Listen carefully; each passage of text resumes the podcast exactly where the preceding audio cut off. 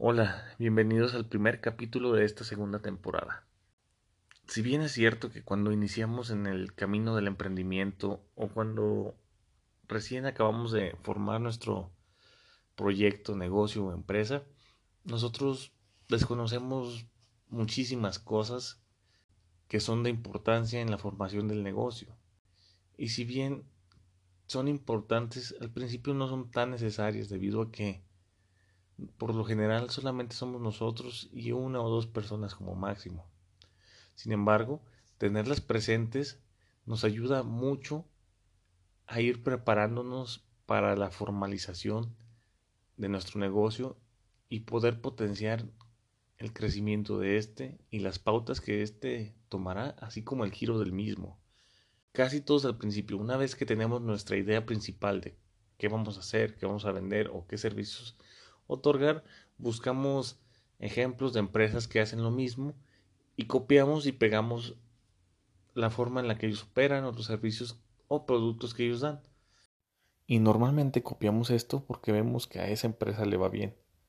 Pero que a esa empresa le vaya bien no significa que a nosotros nos pueda ir de la misma manera. Y esto es en primer lugar porque cada modelo de negocio es único. Si bien hay estereotipos de las bases del modelo de negocio y cómo deben funcionar, al final del día cada empresa los crea en base a sus necesidades y por desgracia las necesidades y objetivos de esa empresa o estas empresas a las que copiamos los modelos no son los mismos que los propios de nosotros. Y esto no quiere decir que no podamos copiarlos, pero hay que tener en cuenta que cuando copiamos solamente tiene que ser para que sean nuestras bases y en base a ello nosotros poder desarrollar nuestras propias estrategias de creación y captación de valor al cliente, que no necesariamente tienen que ser las mismas o fundamentarse en lo que las otras empresas hacen. Es ahí donde nuestra inteligencia y nuestra visión como emprendedor tiene que marcar la pauta y destacar sobre los otros. Y aunque si bien es cierto que cada modelo es único, creo que todos se, se basan o se fundamentan en algunos puntos en común. Claro que depende de cada empresa el valor y la importancia que le den a cada punto. Pero al final del día tienen que ser considerados. Y estos son, por ejemplo, la utilidad o el margen de ganancia que nos va a dar por cada producto o servicio que vendamos, la capacidad de estandarizar nuestros procesos para reproducirlos y poder llevarlos a otras regiones y una vez que los llevamos a otras regiones, la escalabilidad que tenemos para hacerlos crecer en esas regiones y poder seguir yéndonos a otras regiones o países. Pero ¿cómo podríamos definir esa serie de estrategias sin antes habernos planteado o haber planteado el objetivo o fin último de nuestra empresa, la misión que tenemos como empresa y la visión de hacia dónde queremos llegar.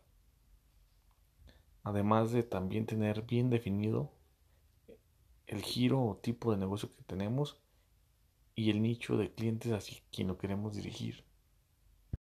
Entonces, aquí lo más acertado no es querer construir el modelo de negocios de un escalón, sino llevarlo por etapas. ¿Por qué? Porque cuando lo llevamos por etapas nos permite experimentar y ver qué funciona y qué no. Entonces, una vez que nos funciona esa etapa, podemos brincar a la que sigue y volver a repetir el proceso y brincar a la que sigue. Esto no necesariamente tiene que tomar un corto tiempo, inclusive te puede tomar años. Y esto se debe a que en un principio nuestro negocio no está estructurado de casi ningún tipo de formas, Solamente en algunos casos delegamos algunas responsabilidades cuando tenemos uno o dos colaboradores con nosotros. Pero si somos solo nosotros, es imposible que pensemos si quieren estructurar algo que apenas está caminando. Pero a medida que crecemos y que contratamos más gente, es necesaria ubicarla en diferentes áreas con diferentes funciones. Es por eso que Crear nuestro modelo de negocios por etapas puede ser tardado, pero te garantiza un mejor rendimiento o un mejor resultado que si lo hiciéramos todo de golpe sin saber cómo es la estructura que se va dando del negocio, porque muchas veces no somos nosotros quien necesariamente define esa estructura, sino las situaciones, el ambiente, las necesidades y los propios clientes. Y me refiero a que no es que nosotros no tengamos el control sobre la estructura de nuestra empresa, pero muchas veces sobrepasan nuestras expectativas tenemos que adaptarnos a esas nuevas circunstancias. Imagina, tú haces un área de marketing, pero te va tan bien, tan, tan, tan bien, que necesitas más allá de marketing, necesitas la experiencia del consumidor para seguir creciendo.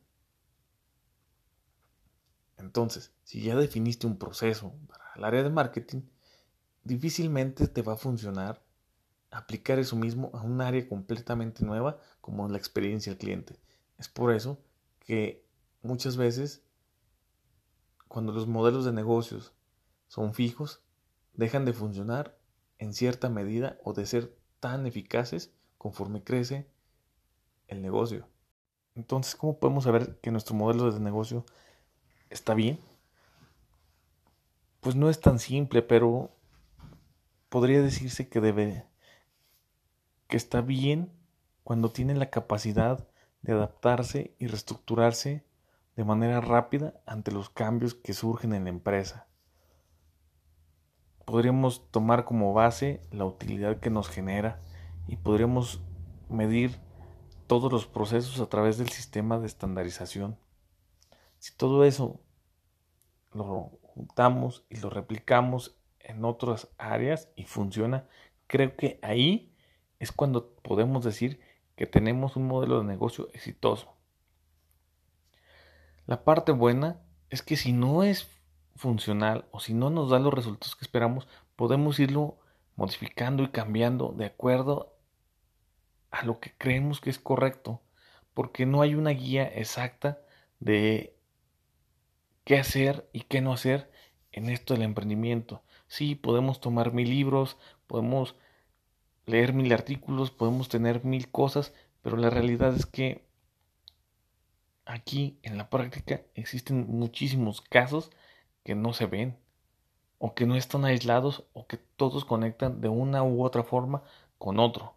Entonces no existe como tal una guía que nos diga qué modelo de negocio va a funcionar, pero sí existe la forma de experimentar continuamente y mejorar todo lo que tenemos para llegar a ese modelo ideal y poderlo replicar en otras áreas. Que eso sería como la graduación de nosotros como emprendedores en una de tantas áreas que comprende los negocios. Por esta semana hemos concluido con nuestro capítulo. Los espero la siguiente con más información. No olviden compartir, no olviden dejarnos sus comentarios. Gracias.